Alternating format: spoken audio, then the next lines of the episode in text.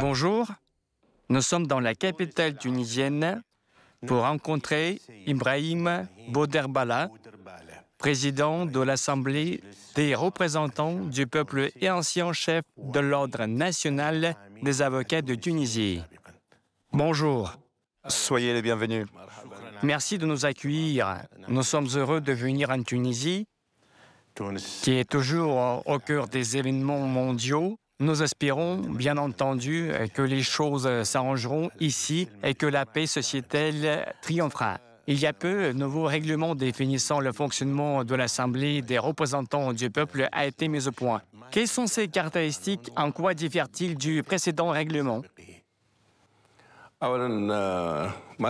Tout d'abord, je tiens à saluer la chaîne RT et ses téléspectateurs.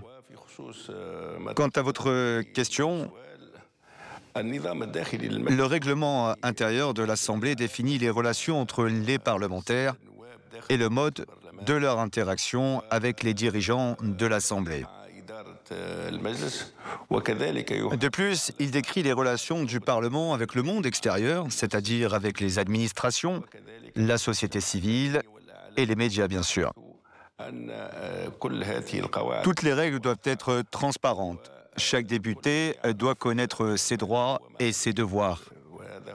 Tel est l'essence du règlement intérieur. D'après la Constitution et la loi électorale, une fois le chef de l'Assemblée élu, une commission chargée d'élaborer euh, le règlement intérieur euh, doit être élue. C'est ce qui s'est passé. La commission a été nommée au jour de l'élection et de la désignation euh, du président de l'Assemblée pour remplir ses devoirs dans les délais prévus, c'est-à-dire deux semaines. Ensuite, un projet de règlement a été présenté en séance plénière où il a fait l'objet d'un examen et d'amendements avant d'être ratifié dans le respect des délais.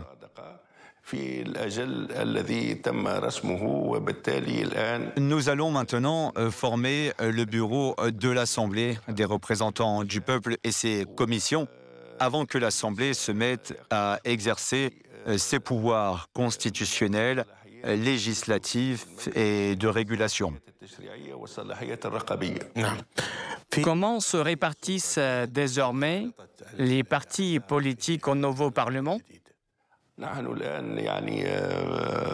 Nous avons assisté à une nouvelle étape avec euh, de nouvelles règles pour la tenue des élections parlementaires, euh, les candidats se présentant dans des circonscriptions séparées pour un scrutin à deux tours. Ceux qui ont posé leur candidature et ceux qui ont été élus étaient majoritairement des candidats indépendants, euh, car seuls euh, deux partis ont participé euh, aux élections, à savoir la Voix de la République et le Mouvement du Peuple. Ainsi, la plupart des parlementaires sont indépendants, alors que les partis, qu'ils aient obtenu ou non des sièges, agissent librement, profitant des libertés d'expression, d'association et de conscience, ainsi que du droit de protester, d'organiser des manifestations, etc.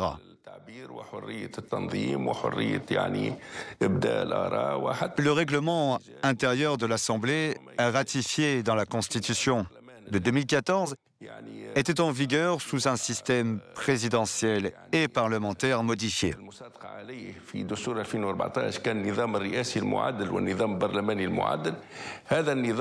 Ce dernier euh, n'a pas fonctionné, ce qui a entraîné euh, l'adoption euh, le 25 juillet d'un ensemble de mesures alors largement soutenues par le peuple.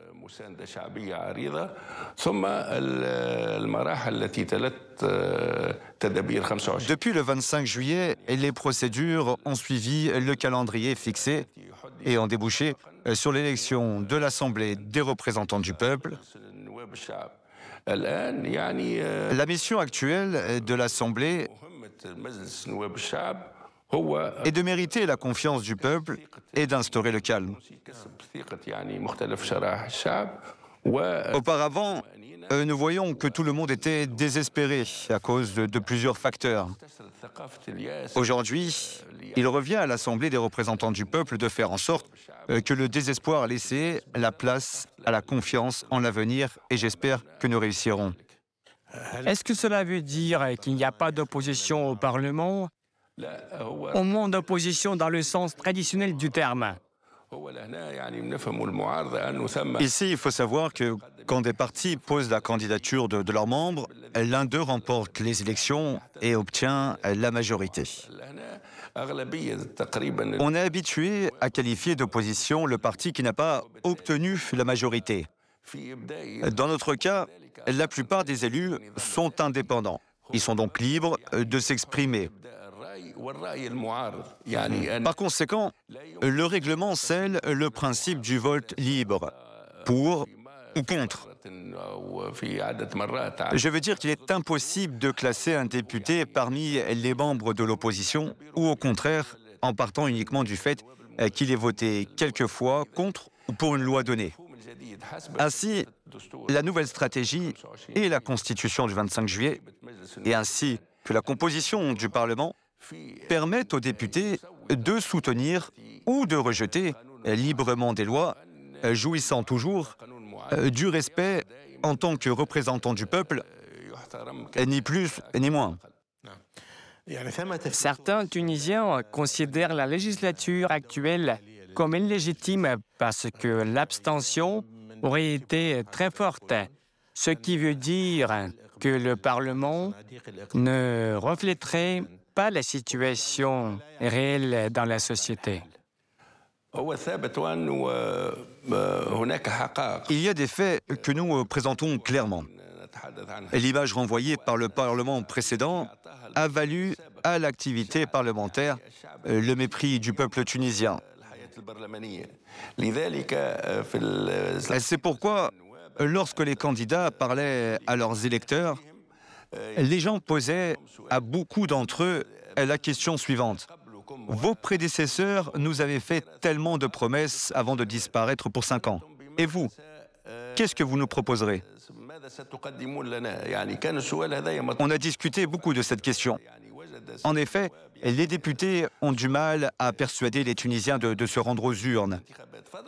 D'autant plus que la situation économique difficile que le pays a vécue les faisait se soucier plus de leurs conditions de vie euh, que de l'ordre du jour du Parlement. Donc le Parlement en exercice a pour tâche de rétablir la confiance du peuple, de redonner aux citoyens de l'assurance, afin qu'ils croient euh, de nouveau en la mission du Parlement.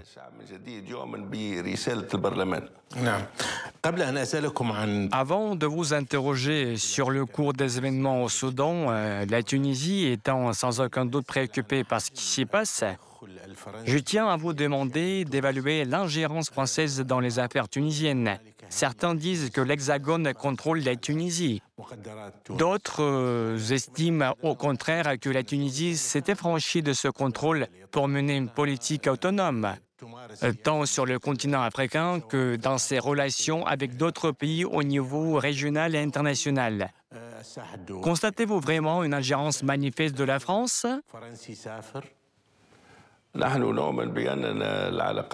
Nous considérons que les relations entre des pays frères et amis devraient se fonder sur un respect mutuel et des intérêts communs. Et c'est le principe général sur lequel nous nous basons. Datant de la période du colonialisme, nos relations avec la France se sont poursuivies après euh, que la Tunisie a accédé à une indépendance complète en 1956. L'autonomie des décisions nationales est depuis à l'origine de nos relations. Un fait confirmé à plusieurs reprises par nos dirigeants. Pour l'administration actuelle, ce point est essentiel. Et comme vous le savez, la souveraineté nationale, l'indépendance nationale, une volonté politique et un exécutif indépendant sont indiscutables. Toutes nos relations, que ce soit avec la France, que nous qualifions de pays amis, ou avec d'autres pays amis et frères, euh, se fonderont donc sur le principe du respect de la souveraineté de notre pays et de notre décision nationale. On entend souvent parler d'accords inéquitables conclus avec la Tunisie, aussi bien avant qu'après la Révolution. À quel point est-ce vrai? Tous les accords ont été conclus en fonction de conditions objectives. Par conséquent, s'il y a des documents à mettre à jour, le Parlement les examinera et en débattra. La situation au Soudan se dégrade de jour en jour. On verra peut-être apparaître de nouveaux rapports. Difficile de prédire s'ils seront viables. Cependant, comment percevez-vous ce qui se passe au Soudan? Nous déplorons le cours des événements au Soudan. Nous respectons le Soudan, le rangeons parmi les pays frères, et nous respectons profondément le peuple soudanais. C'est avec regret euh, que nous suivons le conflit interne qui a débouché sur un affrontement armé au Soudan. C'est très dangereux, euh, surtout que le peuple soudanais n'a pas d'armes et ne peut qu'assister impuissant à ce conflit. En outre, des risques considérables se profilent vu que toutes les missions diplomatiques étrangères et toutes les organisations internationales ont quitté le pays, abandonnant le Soudan à son sort. Cela s'est peut-être produit en raison de certaines ingérences étrangères et de l'influence de puissances qui cherchent à prendre la direction du conflit, ce qui menace sérieusement l'avenir du Soudan. Nous souhaitons que nos frères soudanais parviennent à trouver seuls une solution sans ingérence étrangère et se focalisent sur les intérêts primordiaux de leur pays. Avant tout, il faut prendre en compte les intérêts du peuple, éviter toute immixtion de l'extérieur et privilégier le dialogue et le consensus en résolvant tous les problèmes.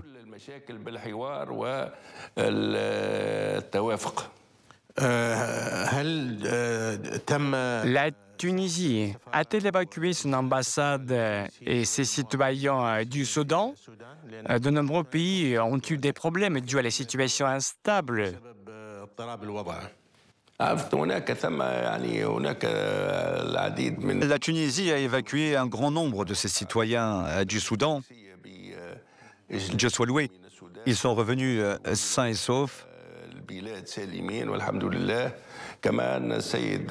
L'ambassadeur a déclaré qu'aucun Tunisien n'a été blessé au Soudan. Il y a aussi ceux qui ont choisi de rester pour des raisons familiales peut-être. C'est leur choix, tout à fait libre.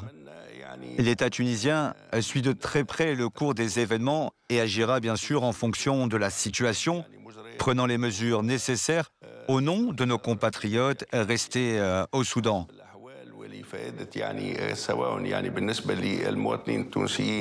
Par ailleurs, la Tunisie appelle à résoudre les problèmes internes par le biais du dialogue et du consensus, sans recourir à la violence, surtout armée.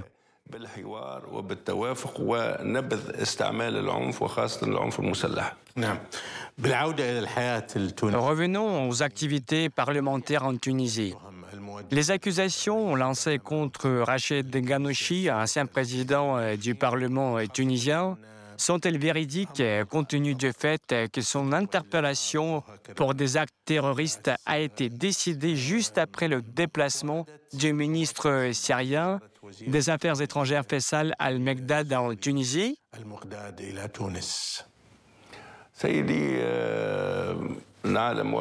Chacun sait que toutes les questions exige le verdict d'un tribunal. Le dossier est transféré à un tribunal qui l'examine et s'occupe de la procédure pour établir la vérité. Chaque accusé est présumé innocent tant que sa culpabilité n'est pas établie conformément à la loi. En tant qu'ancien chef de l'Ordre national des avocats, je vous dirais que seul le tribunal est habilité à dévoiler les informations sur une enquête particulière. En tant qu'avocat et que haut responsable, croyez-vous que ces accusations soient fondées Pourquoi évoquons-nous la visite d'Al-Megdad Parce que selon des rumeurs et des informations des médias, ce dernier aurait fourni au gouvernement tunisien des données sur le rôle que le mouvement Ennada aurait joué dans le recrutement de combattants en Syrie. Quiconque est présumé innocent jusqu'à ce que sa culpabilité ait été reconnue lors d'un procès. D'accord. Ces nouvelles lois ont été adoptées par des membres du Parlement euh, que vous qualifiez d'indépendants. Quel sera leur impact sur la vie des Tunisiens Vous avez confirmé qu'ils se sont à peine déplacés aux urnes ayant auparavant été déçus des promesses en l'air des députés. Comme on dit, beaucoup de bruit pour rien. Maintenant, ces lois auront-elles un impact réel sur le niveau de vie? Est-ce qu'elles changeront la vie des euh, Tunisiens?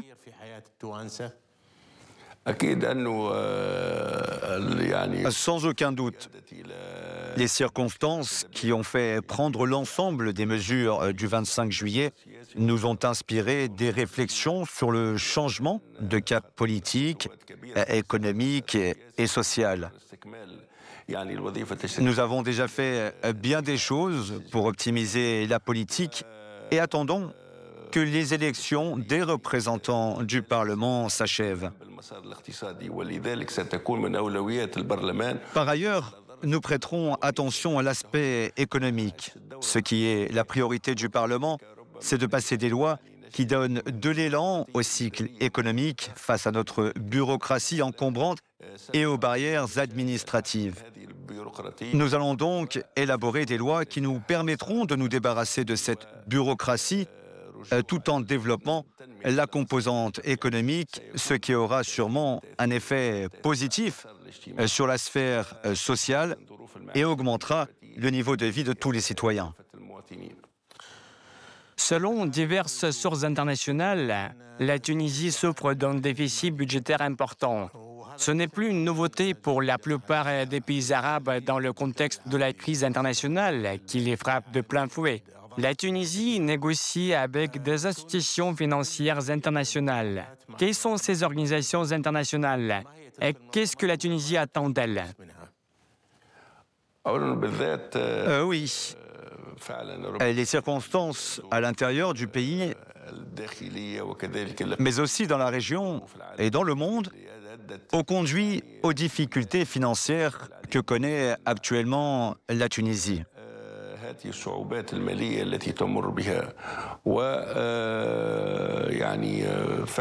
Grâce à ces propositions, aucun engagement financier n'affectera la sécurité et la stabilité sociale.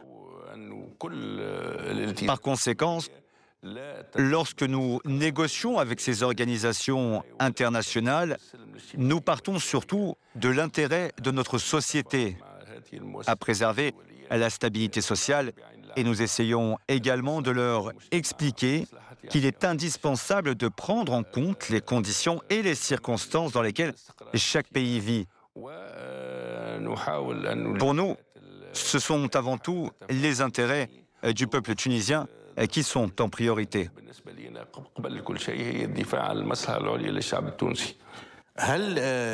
Existe-t-il un moyen d'impliquer le secteur euh, privé en particulier dans le domaine des services, et d'aider les entreprises qui fournissent ces services aux citoyens.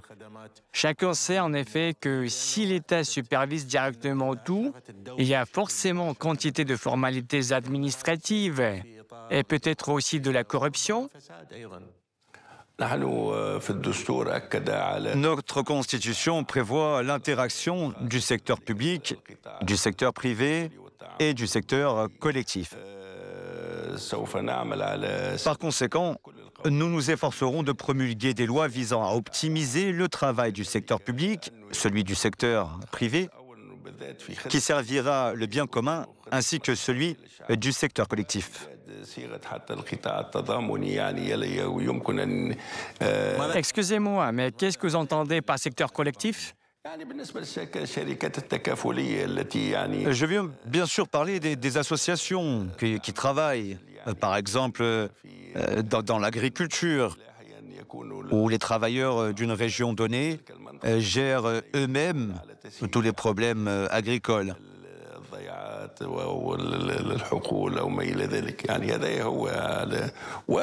Nous allons donc promouvoir cette initiative et cette idée dans d'autres domaines afin de réduire le chômage et de donner à tous les citoyens euh, des chances égales de participer euh, au processus de production.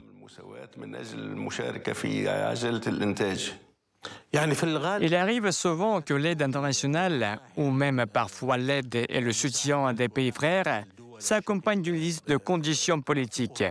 La Tunisie subit-elle des pressions politiques de la part des créanciers ou de ceux qui lui accordent de l'aide la coopération entre États s'effectue incontestablement sur la base des intérêts. Mais chacun doit comprendre qu'il existe des lignes rouges à ne pas dépasser, c'est-à-dire la souveraineté de l'État et les intérêts suprêmes du peuple. Ainsi, tout peut être discuté, tout peut être négocié.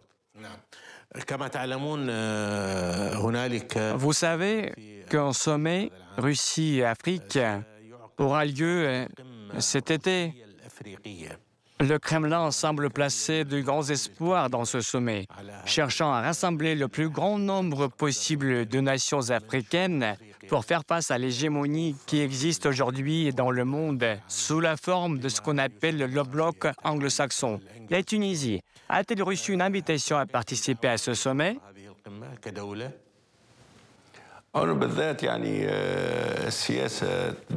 La politique de la Tunisie est basée sur le soutien à la paix internationale, le soutien au dialogue entre les peuples, la création d'un climat de compréhension mutuelle entre les différents peuples. Par conséquent, en établissant des relations avec des États fraternels et amis, il est nécessaire de tenir compte de la vision de l'État tunisien.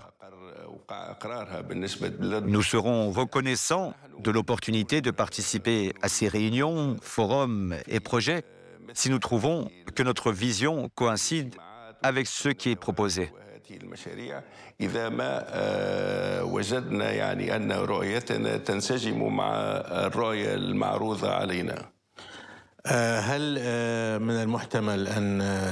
La Tunisie a-t-elle une chance de se joindre au groupe dit des BRICS, qui est avant tout un bloc économique?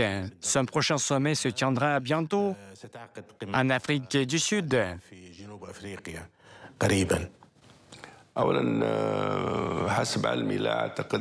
Premièrement, à ma connaissance, le gouvernement tunisien a été saisi de, de cette question. Naturellement, le groupe des BRICS pose également ses conditions. Nous avons notre propre vision. S'il apparaît que tous ces éléments coïncident avec la vision et les intérêts du peuple tunisien, ils seront étudiés. Une fois soumis au Parlement, nous en discuterons calmement. Avant de vous rencontrer, nous avons échangé avec votre attaché de presse. Nous lui sommes très reconnaissants pour les informations précieuses qu'il nous a fournies. Nous avons appris que de nombreux réfugiés libyens vivent en Tunisie. Ils bénéficient sans aucun doute des mêmes privilèges que les citoyens tunisiens. Par exemple, les subventions gouvernementales qui permettent de maintenir les prix à un niveau bas. Est-ce qu'ils représentent un fardeau pour l'économie?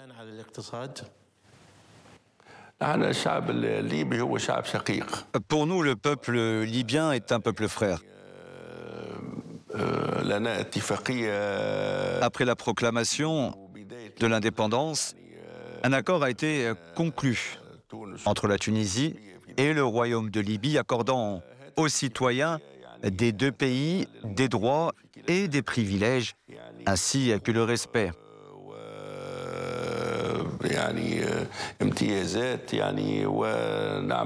Pour nous, la Libye est un pays frère.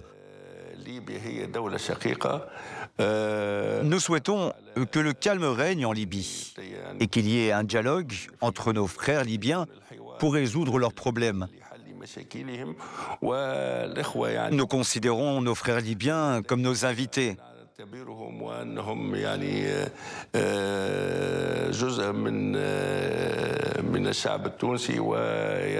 Nous considérons qu'ils font partie du peuple tunisien. Ils bénéficient de toute notre hospitalité. Une fois de plus, je souligne que nous considérons les Libyens et les Algériens comme des frères. Nous partageons la même vision à l'égard de nos trois pays. Nous souhaitons qu'à l'avenir, les relations entre les peuples de cette région se renforcent sur la base du respect mutuel. Une dernière question. Quel problème rencontrez-vous avec le Parlement européen? Vous l'avez récemment critiqué?